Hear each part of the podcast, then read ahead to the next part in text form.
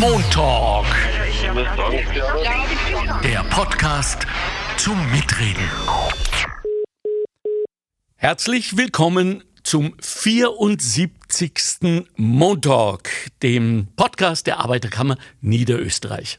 Und es wären nicht wir, würden wir uns nicht für dieses fast historische, das ist natürlich erst das nächste Datum, ein Thema auszusuchen, das ähm, wirklich wichtig ist. Es geht um Mobbing.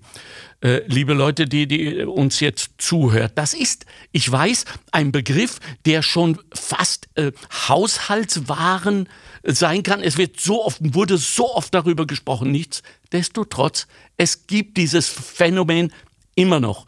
Und äh, wir haben uns jemanden eingeladen, die mit Sicherheit etwas dazu sagen kann, was uns vielleicht weiterbringt. Es ist Dr. Eva Zedlacher. Sie ist, wenn ich richtig bin, guten Tag, Frau Zedlacher, Sozialwissenschaftlerin, richtig? Ja, ganz genau. Okay, gut. Also Sie werden uns an einerseits von wissenschaftlicher Seite, andererseits äh, natürlich auch, was Sie im Zuge Ihrer Arbeit so miterlebt haben. Und Sie sind ja mit diesem Thema mittlerweile schon Filmerin geworden. Das ist ja äh, unglaublich interessant. Und ich glaube, äh, ein Buch könnte auch irgendwann mal äh, heranwachsen. Aber da warten wir noch geduldig drauf, oder? Ja, genau. Gut, gut. Aber danke für die Idee. Ja, es gut. ist im Hinterkopf, es ist schon lange im Hinterkopf. Ja. Aber die Zeit, ein Buch zu schreiben, ähm, muss man haben. Na, wem sagen Während, Sie das? Genau. Ja, aber die, das Bedürfnis ist so stark. Es wäre so wichtig, gerade als ich mich jetzt ein wenig mit Ihrer Arbeit beschäftigt habe, gerade von Ihnen, wäre es wichtig. Bevor wir einsteigen, Frau Dr. Zedlacher, äh, für Sie, liebe Leute da draußen, hier wie immer unsere Straßenumfrage auf den Straßen Niederösterreichs zum Thema Mobbing. Wir haben die Menschen gefragt, was haben Sie zum Thema Mobbing zu sagen? Hier ist unsere Straßenumfrage. Genau. Nichts. Kein Fehler. Ihre ähm, Kopfhörer sind in Ordnung. Auch das Autoradio funktioniert. Nichts. Ich wiederhole, nichts. Wir haben keine Antworten bekommen von niemandem, den wir befragt haben. Die Menschen haben sich umgedreht und sind gegangen, obwohl keine Kameras da waren, obwohl sie komplett anonym sind jedes Mal, wenn sie uns an, äh, Antworten geben, waren sie dazu nicht bereit. Die Angst scheint so groß zu sein vor diesem Thema. Warum, Dr. Eva Zedlacher? Ähm, um die Frage zu beantworten, muss ich vielleicht ein bisschen ausholen. Gern. Ähm, ich mache vor allem Forschung ähm, über Mobbing am Arbeitsplatz. Und ja. da ist ein Teil davon, dass wir sehr oft Unternehmen suchen, ähm, Teilnehmer, Teilnehmerinnen an Studien. Mhm. Und da ist, passiert mir das Ähnliche wie Ihnen in den Straßenumfragen. Hm. Meistens nein. Entweder weil man zwar vielleicht ahnt oder weiß, dass es Mobbing oder zumindest Mobbing-Vorwürfe im Unternehmen gibt, aber das Thema keinesfalls, äh, keinesfalls hochkochen möchte mit einer Umfrage, mhm. auch wenn sie anonym ist. Andererseits, wenn man das negiert, wenn man sagt, gehört auf mit dem Begriff Mobbing, das hat es ja immer schon gegeben. Das ist einfach, ja. wenn, wenn sich Leute erwatschen holen wollen, zum Beispiel. Ja. Also es ist ein, ein, ein Thema, das ähm, auch schwierig zu untersuchen ist, weil eben sehr viel ähm, ähm, sehr oft gezögerlich ähm, reagiert wird drauf und es tabuisiert wird tatsächlich. Ähm, umso wichtiger wäre es natürlich, das Thema an der Wurzel zu bekämpfen ähm, und sich damit auseinanderzusetzen, auch als Organisation und natürlich als, als Person, weil äh, nicht nur Betroffene, also direkt betroffene Mobbingopfer scheuen das Thema oft, weil es vielleicht auch unangenehme Erinnerungen hochbringen kann. Also das sind teilweise Traumata, die da Jahre okay. Therapie benötigen. Ja. Aber eben auch, wie Sie sagen oder wie wir gesagt haben, die oder was auch mein äh, Forschungszugang ist, die sogenannten Bystander, also Zuschauer, Zuschauerinnen, ja. Personen, die da, die da schon mitbekommen, dass es einer Person vielleicht schlecht geht im Unternehmen oder dass zwei Menschen, zwei Mitarbeiter, Mitarbeiterinnen in einem Konflikt sind, der vielleicht was anderes ist als ein normaler Konflikt, also mhm. wo man schon tatsächlich merken könnte, da gibt es eine Dynamik, die nicht ganz sauber ist, mhm. ähm, wo ich mich aber trotzdem lieber raushalte, weil ich ja tatsächlich dann entweder vielleicht der Meinung bin, da gehören immer zwei dazu. Ja. Werde ich mich nicht einmischen, weil da werden schon beide ihre ja. Schuld tragen. Oder ich tatsächlich Angst habe, da auch unter die Räder zu bekommen und was sozusagen zu verlieren. Das wäre nämlich jetzt meine Frage gewesen, Frau Dr. Zedlerer. Mhm. Haben diese Menschen recht mit dieser Befürchtung äh, aus Ihrer Erfahrung? Ja, also wir haben äh, sehr viele Interviews zum Thema gemacht. Das ist mein Forschungsfokus sozusagen, die, ja. die, die Bystander- oder Drittparteienperspektive hier zu untersuchen. Mhm. Ähm, und ja, es gibt mehrere Gründe, wieso Leute nicht eingreifen. Und einer wichtiger ist die Angst vor Repercussions, also vor ähm, Repressalien, mhm. dass man dann zum Beispiel auch Zielscheibe wird des Mobbings, des, mhm. der Führungskraft, die sehr autoritär agiert oder eines Kollegen, wo mhm. man dann auch Witze befürchtet zum Beispiel, dass man dann selbst das Ziel der Streiche der täglichen ist. Ähm, ja, und ein großer, ein großes Problem ist das sogenannte Victim Blaming. Ja. Also, weil es ja selten wahrscheinlich ein, und ich sage jetzt einmal unter Anführungszeichen Mobbing-Opfer gibt, das nicht auch ich möchte nicht das Wort Schuld benutzen, aber das nicht auch mit eskaliert. Sonst wird es wahrscheinlich nicht so einen eskalierten Konflikt geben. Mhm. Ähm, das ist auch schwierig, sozusagen richtig zu reagieren, wenn man in einer Mobbing-Situation ist. Aber tatsächlich wiegelt sich das dann oft immer mehr auf und das ist aus einer Beiständer Perspektive dann oft auch schwierig zu erkennen, wer ist jetzt sozusagen unter Anführungszeichen das Opfer und wer ist der Täter. Also ja. diese Rollen sind ja auch sehr rigide und oft ist es tatsächlich schwierig zu sagen, vor allem am Anfang, wer ist Opfer und Täter. Also ich möchte mit diesen Begriffen auch ein bisschen vorsichtig umgehen, vielleicht sagen wir Betroffener mhm. und äh, äh, wer sind da die direkten Konfliktparteien sozusagen. Ja, äh, aber wir kennen ja dieses äh, Victim Blamen, also mhm. diese äh, Teilschuld, sage ich mal, die dem äh, Opfer da übertragen wird, ja schon seit, ach, ich würde fast sagen, hunderten Jahren, wenn wir zum Beispiel an Vergewaltigung denken. Genau. Nicht? Also äh, ja, müssen Sie denn mit so einem kurzen Rock in der Nacht auf der Straße gehen. Diese Geschichten, ja. Genau. Und daraus sehen wir natürlich auch, dass erst wenn es in diesen Stand des, ähm, des Juristischen, des, des, des Faktums eines ähm, eines äh, ja möglicherweise äh, straffälligen Ge Gerät fangen wir an anders darüber zu denken und sagen, das ist nicht cool. Warum schaffen wir das beim Mobbing nicht? Allein jetzt aus diesen paar Takten, die wir miteinander geredet haben, wo Sie schon einiges wieder relativiert haben, äh, scheint ja doch der Knackpunkt wirklich jener zu sein, dass wenn, wenn es ein Streit, so wie es in jeder Gemeinschaft, auch in der Arbeitsgemeinschaft, Auseinandersetzungen gibt, passiert, das normale, vielleicht nicht besonders gut, aber normale Unternehmenskultur ist. Ab wann wird es Mobbing? Ähm, da gibt es ein also, also ganz prinzipiell ganz kurz noch zu dem Thema Straftatbestand Mobbing. Per mhm. se ist kein, ist noch nicht im Gesetzbuch als Straftatbestand niedergeschrieben. Im Vergleich zum Beispiel zu sexueller Belästigung ist er seit einigen Jahren tatsächlich ähm, in unserem Strafgesetzbuch. Hat auch lang das genug gedauert. Hat lang genug gedauert und genau dasselbe ist passiert in den 70er Jahren. Da hat man auch diskutiert darüber, sexuelle Belästigung, was, das muss man doch nicht also kriminalisieren, mhm. das machen wir uns schon aus. Mhm. Ähnlich jetzt diese Diskussion beim Mobbing. Allerdings kann man über die Fürsorgepflicht des Arbeitgebers Mobbing schon einklagen. Also man kann den Arbeitgeber haftbar machen, aber das ist ein anderes Thema. Aber ein interessantes. Ein interessantes, da können wir gerne noch. Ja, ja, bitte, unbedingt. Vielleicht sprechen wir kurz über die Eskalation. Also Mobbing ist tatsächlich nicht ein normaler Konflikt, wird aber von außen oft so gesehen oder trivialisiert. Und, und das ist für Betroffene umso schlimmer, wenn das Umfeld dann auch noch sagt, nimm es nicht so schlimm. Darfst ja. nicht alles so persönlich nehmen. Der hat es ja nicht so gemeint, dass du Aha. überinterpretierst etwas. Und das ist natürlich für den oder die Betroffene schwierig, weil vor allem am Arbeitsplatz diese Handlungen ja sehr oft nicht direkt sind, nicht offen, sehr oft heimlich gemacht werden. Zum Beispiel, wenn ich jemanden anderen wichtige Informationen vorenthalte, die ich bräuchte für ein Meeting, für eine Besprechung. Mhm. Das kann ich gut machen, dass ich die Person an, äh, auflaufen lasse, mhm. anrennen lasse, ohne mhm da irgendwie absichtsvolles Verhalten da mir unterstellen zu lassen. Also äh, da gibt es schon gute, also ich mache da Interviews teilweise und äh, bin mit Betroffenen, die mir Sachen erzählen, wo man denkt, wow, das ist sehr kreativ, muss ich sagen. Also ja, wie man Personen man wünschte sich das eigentlich in ja. der Wirtschaft mehr genutzt, diese Kreativität, diese Kreativität statt im genau. Privatkrieg. Genau, mhm. genau. genau.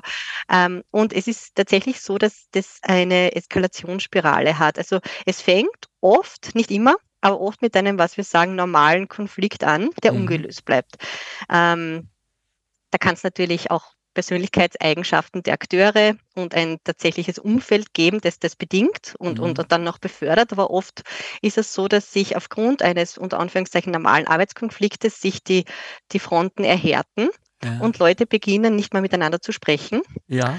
Ähm, Darf ich mal man, ein, ja. eine Zwischenfrage stellen? Mhm. Ähm, wenn zwei Menschen, sagen wir mal in einem ganz kleinen KMU mhm. äh, oder auch EPU mit einer Angestellten, miteinander arbeiten, ist da Mobbing denkbar? Hat das überhaupt einen äh, Humus äh, oder fängt das bei Dreien an? Das ist eine interessante Frage. Da würde ich sagen, das fängt.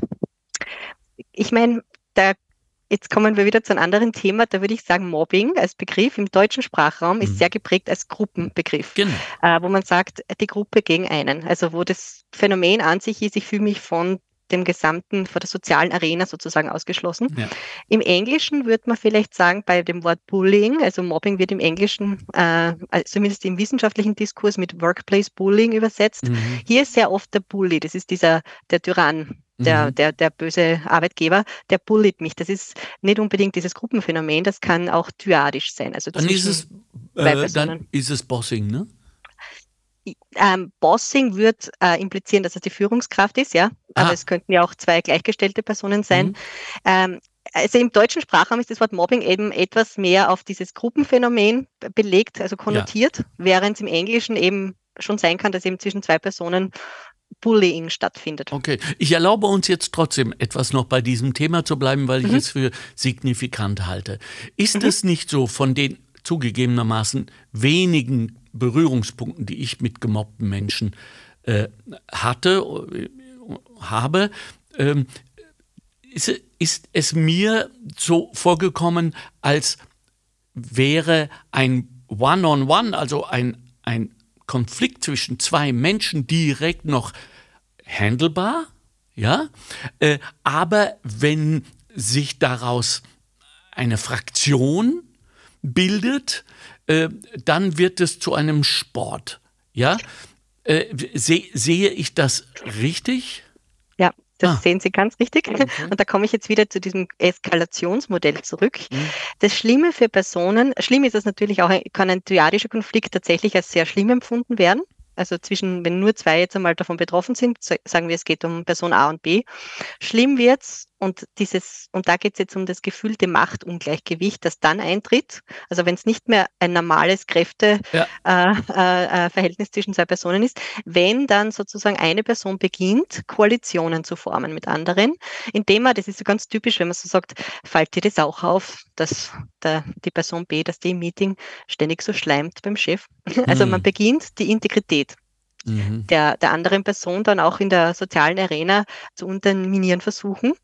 Ähm, und das kann zur, so im Englischen, im, in den politischen Wahlkämpfen wird es immer Character Assassination genannt. Also man mhm. versucht tatsächlich die Integrität der Person ähm, ähm, zu, zu, bezweifeln.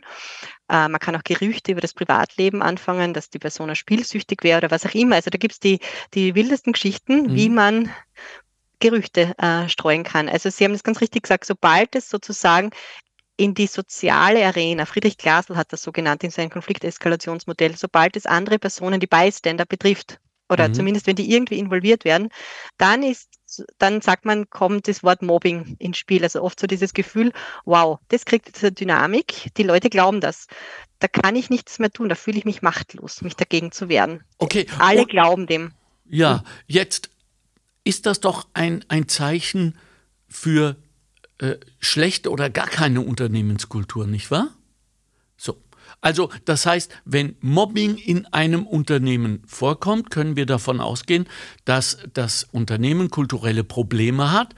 Und wir wissen mittlerweile aus vielen, vielen klugen Büchern von klugen Autorinnen, zu denen Sie ja auch demnächst gehören werden, dass Unternehmen, die eine schlechte Kultur haben, leiden werden. Das heißt, werden die Erträge runtergehen, somit auch die, die Gewinne. Es wird Köpfe kosten ganz oben. Ich sage das auch mit Grußbotschaft an allen Führungspersönlichkeiten, die uns jetzt zuhören.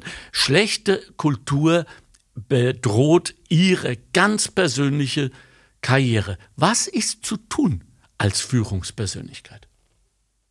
Also Sie sprechen schon die genau die richtigen Personen an, die Führungskräfte. Das könnte, also da nenne ich jetzt aber ganz stark die direkte Führungskraft, ja. ähm, die mit den Leuten zusammenarbeitet, ähm, sich zu sensibilisieren auf Konflikte im Team und genau hinzuhören, erspart mir danach sehr viel Interventionsarbeit. Ähm, also frühzeitiges Eingreifen, so ganz grundsätzlich, ist wichtig, weil Konflikte können auftreten. Also das ist keine Organisation ist davor gefeit, auch nicht vor einem stärkeren Konflikt. Ähm, aber Sie sagen es ganz richtig, die Führungskraft wäre die erste Anlaufstelle. Prinzipiell, man sagt immer, auch wenn Personen untereinander streiten, ist es meistens eine schwache Führungskraft, die zumindest das Mobbing fördert. Und also ich gebe Ihnen ein Beispiel. Ja. Also Entschuldigung, aber Entschuldigung, zum Beispiel, wenn ich jetzt eine Person habe, die tatsächlich das Team teilweise, wie soll ich sagen, im Stich lässt, weil es zu spät liefert, Deadlines nicht einhält und so weiter. Die Führungskraft macht nichts. Also wir nennen das auch laissez-faire Leadership, also mhm. gar nichts machen. Das ist gleich schlimm wie autoritär zu sein. Genau. Und dann beginnen natürlich die Kollegen untereinander sich gegenseitig zu sanktionieren. Den mögen wir dann nicht oder die mögen wir dann nicht. Mhm. Und dann passieren diese, dieses Rudelverhalten. Äh, was tatsächlich war die Führungskraft nicht direkt beteiligt, ist der Mobbing, ja. aber natürlich das fördert durchs Nicht-Eingreifen. Also das ist extrem wichtig. Also die Führungskraft spielt in jedem, die direkte Führungskraft spielt in jedem Fall eine, eine zentrale Rolle bei der Verhinderung, also Verhinderung von Mobbing. Und da habe ich mit einigen Führungskräften geredet, die haben gesagt, man spürt es doch. Man spürt es, wenn im Team, wenn du auf einem Tisch sitzt wenn was nicht passt. Und die meisten machen halt, kehren es unter den Teppich, machen es zu, die werden sich schon wieder verstehen. Wichtig ist da dann reinzuhören. Aber ist es nicht so, von dem wenigen, was ich aus der nicht künstlerischen ähm, Welt weiß, dass ja diese Konflikte dann gern angesichts des, äh, ähm, des Chefs, der Führungspersönlichkeit selbst runtergespielt werden. Das heißt, den Führungspersönlichkeiten wird der Eindruck vermittelt, na, na, es ist schon alles in Ordnung, wir haben da, das können wir uns schon selber. Also, äh, woran soll er sich denn da halten?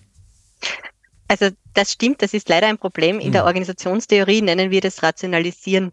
Also und auch dieses Unterdrücken von negativen Emotionen, weil das könnte sozusagen unseren Rational, äh, unseren ähm, Mythen, wie wir glauben, das ist zur Effizienz äh, quasi störend, dass wir da jetzt einen Konflikt haben. Mhm. Das könnte unsere Effizienz stören, unsere Unternehmensziele, deswegen unterdrücken wir es. Also wichtig wäre hier, auch einen unter Anführungszeichen normalen Zugang zu Emotionen zu haben. Zum Beispiel, es darf gestritten werden. Ja. Es sollte Konflikte geben. Ja. Und generell sind Konflikte, also Konflikte per se, da geht es immer darum, da muss ich genau hinhören, um welchen Konflikt geht es. Geht es um einen Arbeitskonflikt, das ist sogar was Positives, streiten wir ein bisschen. Mhm. Im Sinne von, nicht immer ist es gut, die schnelle Lösung zu finden, sondern oft ist es tatsächlich wichtig, dass man ein Thema durchdiskutiert. Auch das Schlimm, Konsensuale kann ein Feind sein. Da, auch genau, Fall. das stimmt. Ja? Ja. Das Problem natürlich, wenn ich lang, also für dieses, da gibt es so, so, so, ähm, das heißt auch so Devil's Advocacy, also dass man versucht, Leute tatsächlich nicht immer zu schnell zur Konsensfindung ja. zu bekommen, weil das die teilweise die Entscheidungsqualität auch senkt. Ja. Ähm, das Problem ist natürlich nur, wenn ich äh, tatsächlich sozusagen den Run der Best, das Race der Best, das Rennen der besten Ideen mache oder so, dann gibt es vielleicht trotzdem Verlierer im Sinne von, ich wurde nicht gewählt. Ja. Also, also es kann. Jetzt geht die Spirale äh, sehr ins Emotionale, was mir sehr entgegenkommt. Aber bevor mhm. wir das machen, äh, gehen wir doch noch mal ein paar Schritte zurück und äh, mhm. hören wir uns die berühmt-berüchtigte Montalksche Faktenbox der Bettina Schabschneider an, damit wir mal wissen, wovon wir hier reden. Bitte die Faktenbox. Obwohl es Mobbing wahrscheinlich schon immer gegeben hat, wurde es erstmals in den 1980er Jahren systematisch erforscht und theoretisch aufgearbeitet. Mobbing als Belastung am Arbeitsplatz überschattet das Privatleben Betroffener und hat auch Folgen für Organisationen, wie zum Beispiel verringerte Arbeitsleistung oder Verschlechterung des Arbeitsklimas. Repräsentative Studien ergeben, dass ca. 5,5 Prozent der Beschäftigten im Laufe eines Jahres von Mobbing betroffen sind.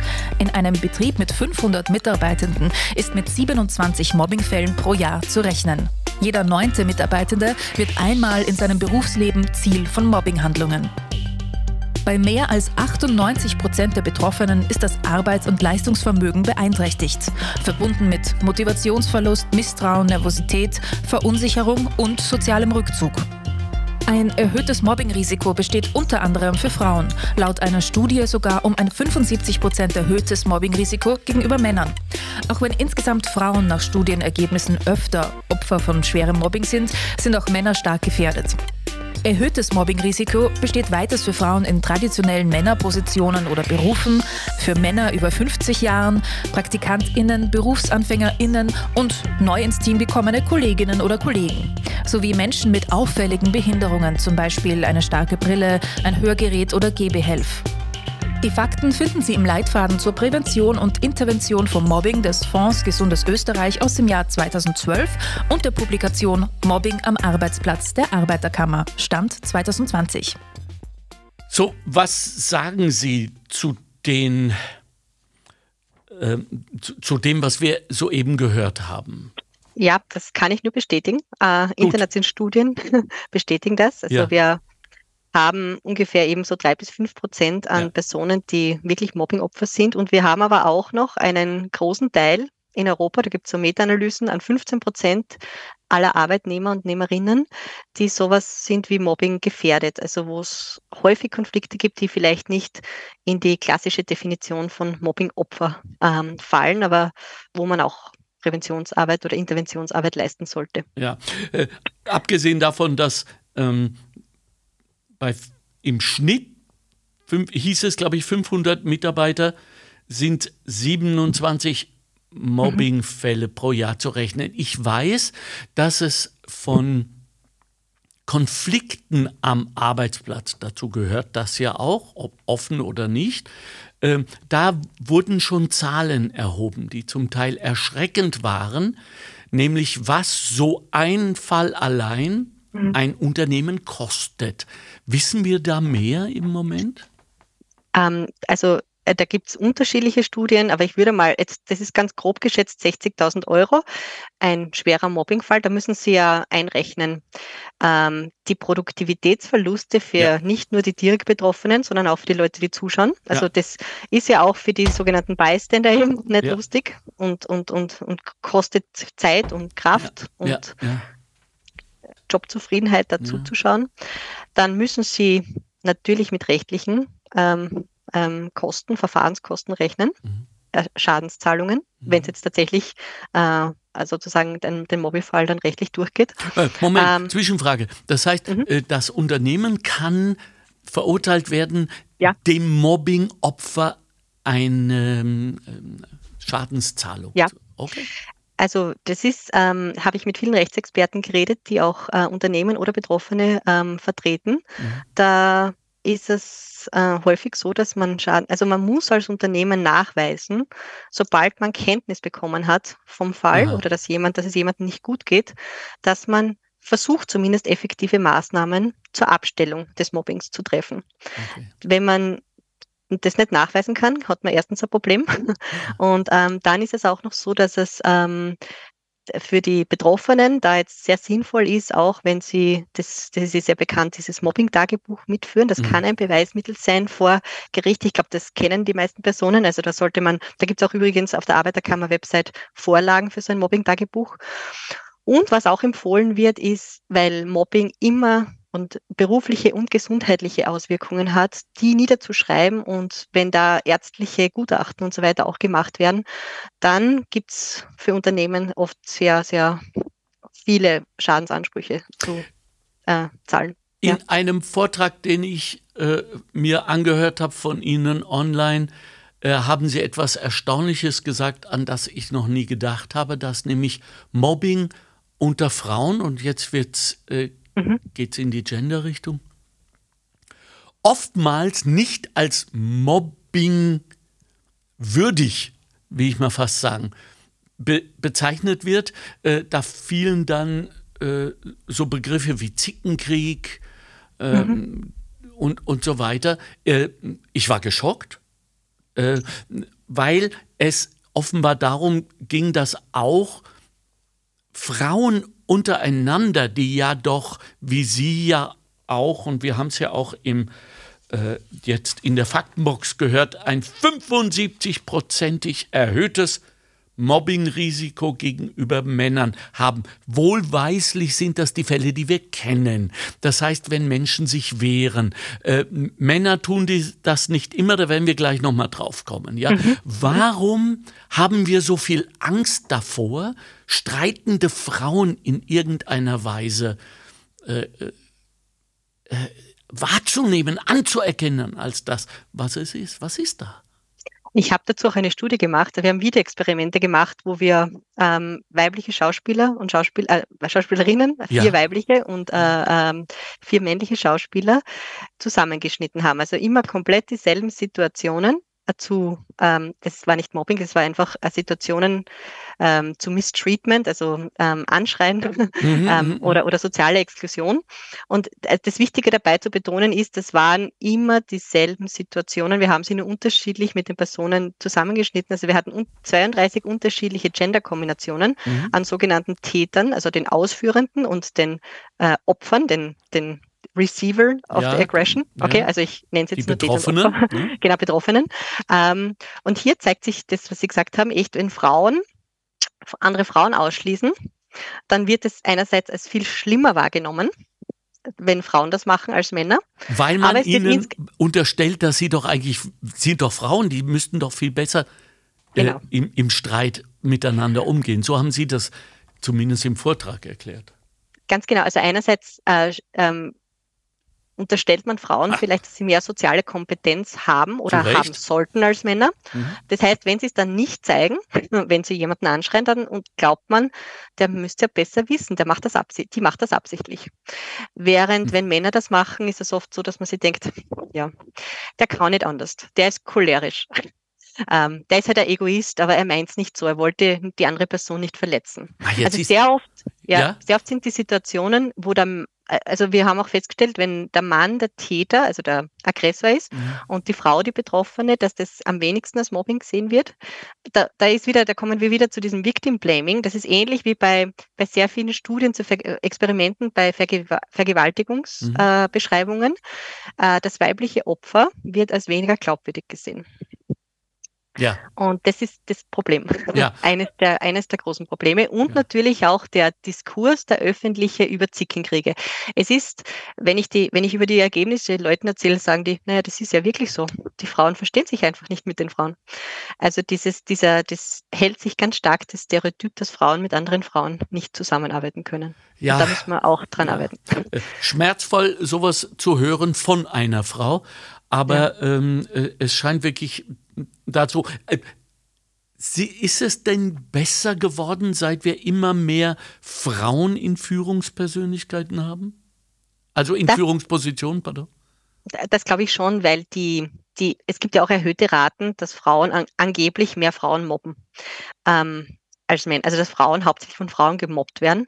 Das hat sich aber sehr leicht erklären können, auch durch die Art und Weise, wie wir in Organisationen arbeiten. Frauen mhm. arbeiten oft in frauendominierten Abteilungen ja. ähm, und sind weniger oft Führungskräfte. Also das heißt, ähm, das ist ja ganz klar, dass diese Rate auch zustande kommt. Also diese angeblichen Zickenkriege ja. sind oft einfach ähm, durch die, durch die, die, die Jobsegregation ähm, erklärbar. Ja. Und ja, ich glaube, ich glaube, da tatsächlich tut sich etwas, wenn Frauen in Führungspositionen sind. Eine Führungsposition eröffnet natürlich auch ein Repertoire an neuen Mobbinghandlungen. Also man sagt ja auch zum Beispiel immer Frauen, die tun gerne einfach so äh, andere Frauen ausschließen, sozial manipulieren, wissen Sie, also alles was so, mhm. während Männer lieber sozusagen über die Leistung mobben und Männer sich auch mehr gemobbt fühlen, wenn du sozusagen zum Beispiel ihre Leistung anzweifelst, ihre ja. Arbeitsleistung. Ja. Ähm, das ist trotzdem auch kannst du es wieder so erklären. Das äh, hat sich zum Teil empirisch bestätigt, aber natürlich auch Männern in Führungspositionen ja. ergibt sich ein größeres Repertoire an Kritisieren, Leistung, ähm, Kritisieren zum Beispiel und Vorenthalten, also als wenn du in einer Führungsposition bist. Wird das gelehrt?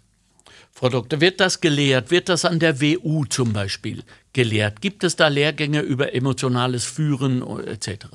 Das, es wird immer mehr, ähm, es gibt immer mehr ähm, soll ich sagen, Subbereiche beim Thema Führungsverhalten. Mhm. Auch Spiritualität zum Beispiel mhm. wird, äh, ist ein eigener Stream bei vielen Konferenzen schon. Also findet immer mehr Eingang in die Mainstream-Führungsforschung ähm, mhm. und auch Lehre. Ja, mhm. und das wird tatsächlich ähm, auch Arbeitspsychologie ist in vielen Studiengängen ja.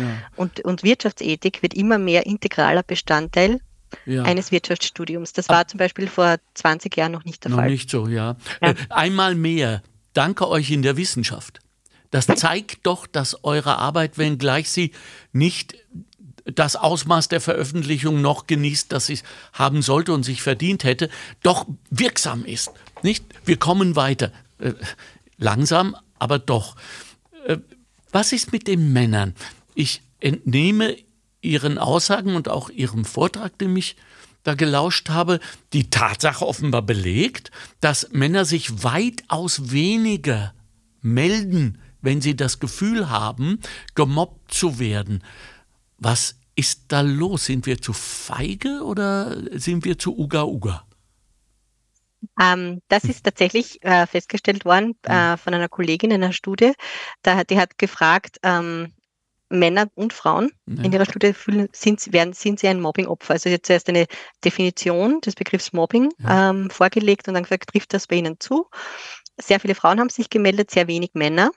Und äh, bevor sie das gefragt hat, hat sie objektiv erhoben, ob diese Person ähm, gemobbt wird, ohne den Begriff Opfer zu verwenden. Also okay. objektiv meine ich, objektiv sagen wir dazu, das nennt man mit so einer Verhaltenscheckliste, äh, wo man sagt, ist dir das passiert in den letzten Monaten? Mhm.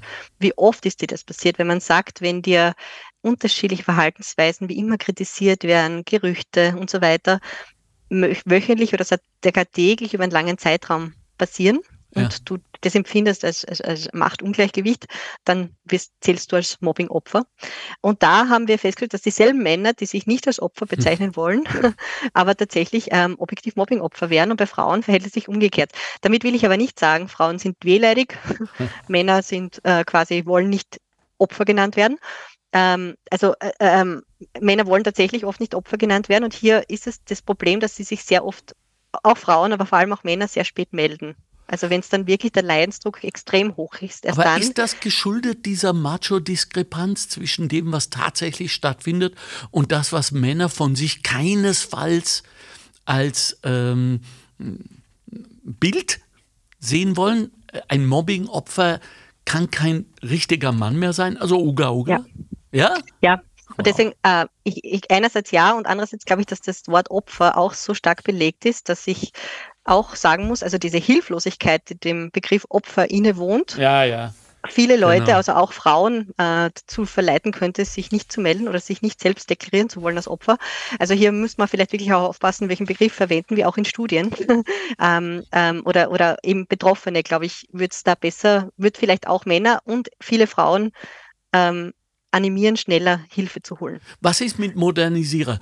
Also ich habe mir gerade überlegt, können wir diese mm, betroffenen Opfer, wie auch immer, äh, nicht insofern zu Helden machen, Sie spüren, ich habe es mit dem Heldischen, dass wir sagen, das sind die, die uns weiterbringen. Das sind Leute, die sagen, ja, mir geht es jetzt schlecht, aber ich komme raus damit und weiß, dass ich wieder einen Baustein dazu gelegt habe, dass sich etwas verändern wird. Wie kommt das bei Ihnen an? Ja, das würde ich ähm, etwas schwierig sehen für, ein, für, eine Person, die tatsächlich, Mobbingopfer sind meistens über Jahre hinweg diesen ja. Schikanen ausgesetzt.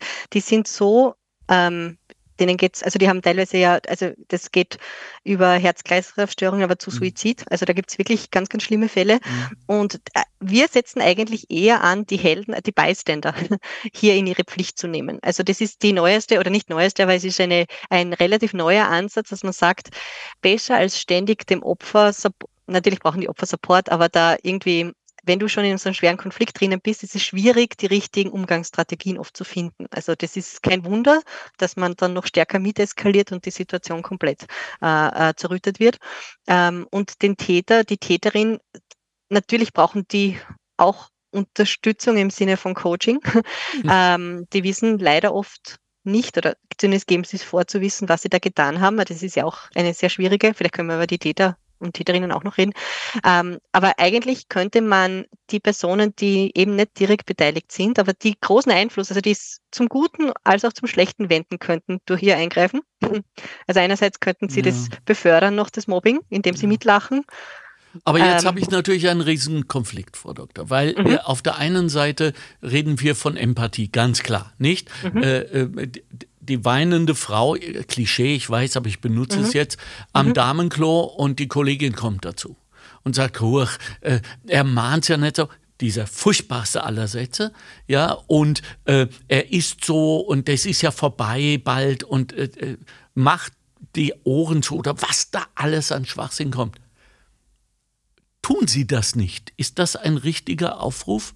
Weil was dann, wenn uns jemand leid tut und wir das nicht sagen dürfen? Wie Also was, das habe ich dass nicht wir nicht Was, sagen dürfen, er meint es nicht so. Also, dass wir die Tat, um in dieser Diktion Mhm. zu bleiben, herunterspielen, minimieren, Mhm. äh, wiewohl sie emotional riesiges Unheil anrichtet, Ja. nur um vielleicht nicht mehr Zeuge des Elends sein zu müssen. Ja, auch ein egoistischer Ansatz. Ich glaube, das ist sehr vielen Leuten gar nicht bewusst, dass diese Worte, der meint's nicht so oder du nimmst das zu persönlich Ja. oder morgen ist, morgen ist schon wieder, morgen schaut die Welt wieder besser aus. Ja. Also diese, diese Aussagen, dass die bei einer Person, die sich wirklich gemobbt fühlt oder, oder, oder belästigt, dass die ganz was Schlimmes auslösen kann, nämlich das Gefühl, du verstehst mich nicht, du gibst mir eigentlich subtil ja die Schuld daran sozusagen, Mhm. du nimmst es zu persönlich und die Person zieht sich dann immer weiter zurück. Also ich glaube, da kann man eben, wir haben da auch einen, einen Trainingsfilm dazu gemacht mit solchen Optionen, da kann man sehr viel Bewusstsein schaffen, wie, was, was diese kleinen Worte auslösen können und was zum Beispiel so etwas wie ich sehe, dass es dir nicht gut geht, also kleine auf oder aufmunternde Kommentare im Gegenzug auch Gutes bewirken kann. Also es muss nicht die große Heldentat sein, oft als Bystander. Es ist oft, oft, oft auch getan damit, dass man, wenn man die Person am Klo weinen sieht, eben nicht nur auf die Schulter klopft und wieder rausgeht, sondern sich das die, tatsächlich anhört, die Geschichte, Gilt das, ohne auch, sofort zu werten. gilt das auch für Betriebsrätinnen? Das gilt ganz stark für Betriebsrätinnen. Also da gibt's auch ähm, von der Arbeiterkammer den Leitfaden auch mit Gesprächsführungstipps. Zum Beispiel ganz wichtig, das kommt ja alles in dieselbe Ebene, den Leuten ihre Geschichte erzählen lassen. Auch wenn sie mir einseitig erscheint. Jede Geschichte ist einseitig. Also Mhm. da werden es keine Geschichte hören von niemandem, die nicht aus der Perspektive der Person erzählt wird. Ausreden lassen, erzählen lassen Mhm. und dann vorsichtig nachfragen, als viel zu schnell in dieses Relativieren, in dieses Bewerten gehen. Ist nicht so schlimm, wird schon wieder, da, damit einfach aufpassen. Mhm. Äh, also und vor allem, wenn du äh, Person die Geschichte erzählen lässt, erfasst ja viel. Also vielleicht Informationen, die wirklich wichtig sind und, und, und, und, und und mir zeigen, okay, das ist wirklich, das sind Indizien, die Ja. darauf hindeuten, dass die Person das schon länger hat und dass das da wirklich ein Machtungleichgewicht Ja. gibt. Mhm. Frau Dr. Zetlacher, was wissen wir über die Täter, außer dass sie in den allermeisten Fällen Männer sind, habe ich gelesen. Ja, so weiß ich nicht, ob das so stimmt. Ähm, aber what's wrong with them, würde man fragen, nicht? Also äh, spüren die sich noch? Haben die das Falsche auf der WU gelernt? Oder sind das alles vorgestrige Auslaufmodelle Modelle von Führen mit Macht und Angst und Strafe? Die gibt's ja. Man möchte es nicht glauben. Es gibt sie noch. Ja, das, das stimmt. Ähm, es sind Männer, es sind vorzugsweise Männer, Also doch. die, die mo- schon, ja, aber es gibt natürlich auch Frauen, ich will das nur, ähm, die, Mhm. die, die, bei Frauen ist es so, wenn es dann eine Frau, also die Frage ist, wird eine Frau kommt sie schneller unter Mobbingverdacht als ein Mann. Also wird dasselbe Verhalten, das ist eben auch Ziel unserer Studie immer, wird dasselbe Verhalten unterschiedlich bewertet, je nachdem, mhm. wer es ausführt. Und da gibt es eben große Unterschiede. Ähm, zu dem Punkt, warum äh, oder was macht jemand zu einem Täter? Ähm, sehr oft sind es empfundene Ungerechtigkeitssituationen aus der Organisation heraus. Also ich bin ja viel besser als der andere, bekomme aber die Beförderung nicht, bekomme die Stelle nicht. Es könnte auch generell, wenn das in einem Klima ist, wo Jobs rar sind oder wo ein großer Wettbewerb herrscht, ja. ähm, kann das sehr, sehr schnell eben dadurch, durch organisationale Faktoren dann sozusagen äh, bewirkt werden, dass ich mich, also das ist sehr oft so dieses Sündenbock-Phänomen. Ich lasse es dann an der anderen Person aus. Und tatsächlich sowas wie Mikropolitik, also ja. gegen dich werde ich jetzt kämpfen. Kann natürlich trotzdem sein, dass es einfach so sich, ich mag die Person einfach nicht. Ich brauche die gar nicht, ich will die gar nicht loswerden, aber es gibt mir Freude, ja. dass ich das sozusagen äh, an ihr was auslasse. Ähm, und prinzipiell ist es schon so, dass sowohl bei den unter Anführungszeichen Täter und Täterinnen als auch bei den Betroffenen sowas wie negative Affektivität, das ist eine Persönlichkeitseigenschaft vorherrscht. Also dass man tendenziell mehr oft ähm, neurotischer ist. Mhm. Angstzustände hat, sich mhm. bedroht fühlt und äh, einfach sehr viel Negatives auch reininterpretiert in andere Personen. Ähm, also das zeigt sich schon bei Tätern. Aber wie gesagt, nicht zu unterschätzen ist dieses Gefühl der Ungerechtigkeit. Das kommt sehr oft und auch dann die Vorwürfe, was ich mobbe, überhaupt nicht. Ich fühle mich selbst als Mobbingopfer. Wir hören das sehr oft. Oh. Das Gefühl, eigentlich bin ja ich der Gemobbte. Also das ist das typische äh, Täter-Opfer-Umkehr dann, ja. die sehr oft stattfindet. Und sehr, sehr stark fehlendes Bewusstsein für die Auswirkungen der Daten auf das Opfer. Man weiß schon, man will dem schon wehtun, aber dass das tatsächlich äh, ganz, ganz schwerwiegende Auswirkungen auf die Person hat, da braucht es, glaube ich, auch sehr viel äh, Bewusstseinsarbeit. Damit wir auch mal über etwas Positives sprechen, mhm. also dass es Entwicklung gibt, dass es Erfolge gibt. Mhm. Äh, haben Sie in Ihrem Vortrag damals darüber gesprochen, dass Sie ja wohl mal mit dem Bundesheer zusammengearbeitet mhm. haben? Erzählen Sie uns da was. Ja, genau. Ich bin da eigentlich dazugekommen zu der Studie. Das war in der Zeit meiner Dissertation an der TU Wien. Und da hat meine äh, Professorin äh, schon mit einem Offizier des Bundesheers an dieser Studie gearbeitet. Ähm, er hatte ähm, sehr das Bedürfnis, ähm, eigene Situationen auch aufzuarbeiten. Ähm, und da haben wir zum Beispiel in dieser Studie äh, auch festgestellt, dass es tatsächlich sehr oft zu dem Sündenbock-Phänomen kommt. Also dass sehr viele Personen, die angeben, gemobbt worden zu sein, auch selbst zugeben, äh, gemobbt zu haben. Gemobbt also wir haben das nachgefragt, ja. Mhm. Und das war ganz speziell auch in diesen Elite, unter Anführungszeichen Elite-Einheiten des Bundesheers in den Ausbildungszentren der Fall. Also da ist ja diese Kultur, diese traditionelle Kultur des Bundesheers noch ganz, ganz stark ähm, verankert. Man mhm. muss zum Beispiel physisch stark sein. Sie mhm. kennen ja vielleicht die, die Aufnahmekriterien im Bundesheer schnell laufen können, mit dem Rucksack weit gehen. Mhm. Und das war dann speziell für Frauen auch schwierig. Also das sind so diese organisationalen Ursachen, wenn man hat, als man 1998 das Bundesheer auch für Frauen geöffnet hat, diese Aufnahmekriterien für Frauen niedriger ge gemacht. Also das war eine lange Diskussion, aber man hat sich entschieden, die laufen ein bisschen weniger, tragen weniger Gewicht.